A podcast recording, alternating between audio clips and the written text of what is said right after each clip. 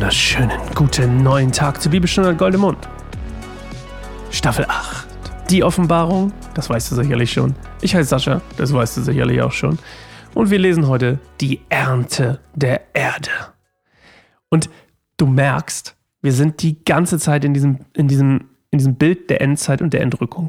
Also, für alle, die das nicht wissen, falls du das nicht weißt, ist es auch übrigens nicht schlimm, ist vielleicht sogar besser so, aber ich erkläre es dir jetzt trotzdem.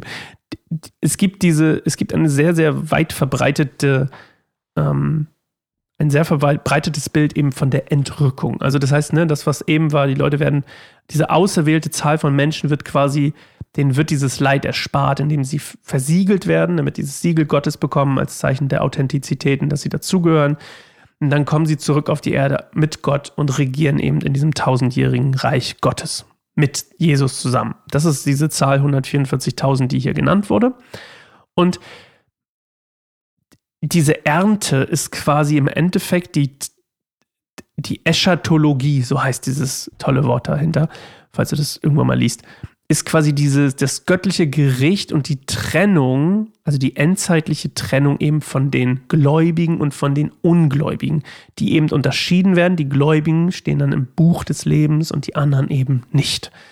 Und dann die anderen quasi, die, die von Gott verworfen werden, also die Ungläubigen, die sterben eben den zweiten Tod. Und darum geht es so ein bisschen heute, dass nämlich Johannes so ein bisschen von dieser bei Luther heißt es, glaube ich, Weinlese oder Traubenlese. Also wie, wie als wenn du Wein, wenn, wenn, du weißt, wie man Wein gewinnt, man kommt ja aus Trauben und die nehmen ja nicht alle Trauben, sondern die, die werden gelesen. Also die werden teilweise einzeln gepflückt und gesagt, ah, die nehme ich hier für meinen Wein und die nicht. So, und das ist so ein bisschen das, worum es heute geht.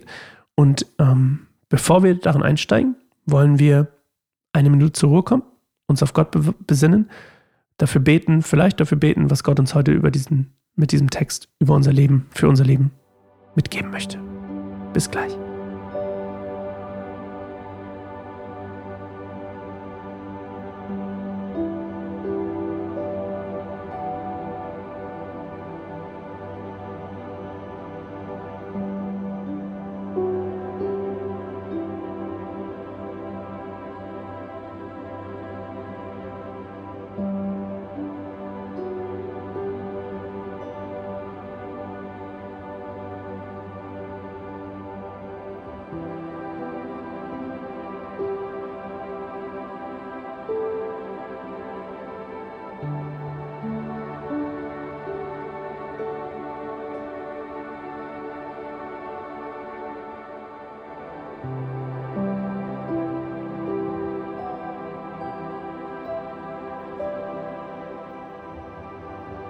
Dann sah ich einen, der wie der Menschensohn aussah, auf einer weißen Wolke sitzen. Er hatte eine goldene Krone auf dem Kopf und eine scharfe Sichel in der Hand. Ein Engel kam aus dem Tempel und rief dem, der auf der Wolke saß, mit lauter Stimme zu. Gebrauche die Sichel, denn nun ist die Zeit gekommen zu ernten. Die Ernte auf der Erde ist reif. Da schwang der, der auf der Wolke saß, seine Sichel über die Erde und die Erde wurde abgeerntet. Danach kam ein anderer Engel aus dem Tempel im Himmel und auch er hatte eine scharfe Sichel.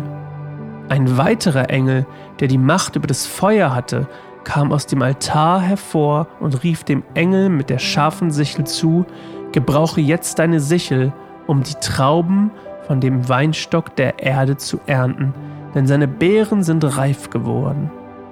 Da schwang der Engel seine Sichel über die Erde und erntete den Weinstock der Erde ab und warf die Trauben in die große Weinpresse des Zornes Gottes.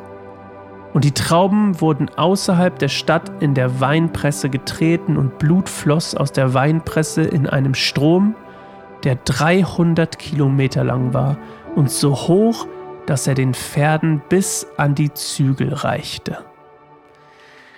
Okay, ja, jetzt wisst ihr manchmal, warum vielleicht irgendwelche Horror, Horrorfilme herkommen.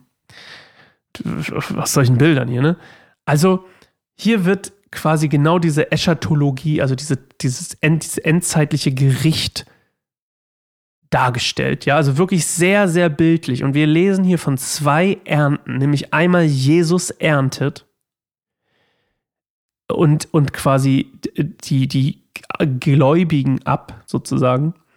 Und dann kommt eben ein zweiter Engel, danach erscheint ein anderer Engel aus dem Tempel und er hat in Schafe sich ein weiterer Engel, der die Macht über das Feuer hatte, vielleicht Satan, oder zumindest dieses Höllenbild wieder bedient, ne?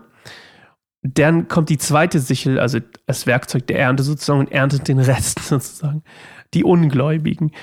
Und die werden dann quasi, und das wieder das Bild, ne, außerhalb der Stadt, also sozusagen nicht würdig in die Stadt hineinzukommen, also der Abschaum sozusagen, ja, so wie es auch tatsächlich Brauch in, damals im, im, im Land war, in Israel und was auch immer, ist eben, dass die, die Aussätzigen eben vor der Stadt, vor den Stadtmauern leben mussten oder halt im Stadttor oder so.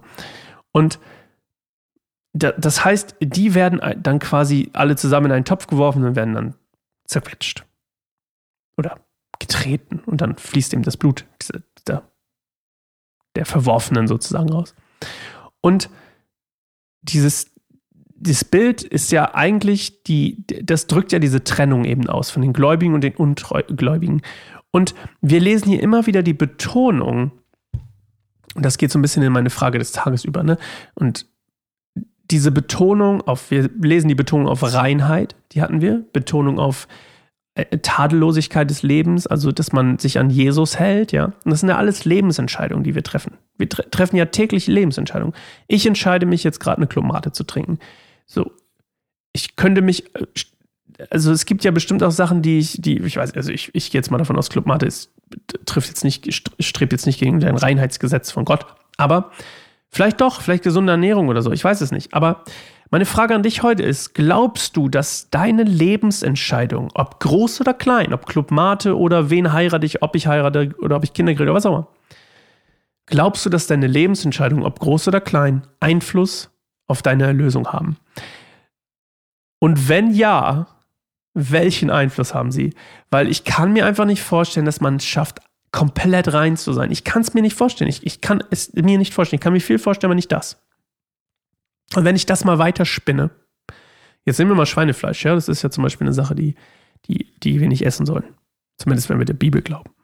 Und ich, ich bin mir ziemlich sicher, ich, und ich, nicht nur sicher, ich, ich erlebe ja auch viele Christen, die auf Grillfesten Schweinefleisch essen.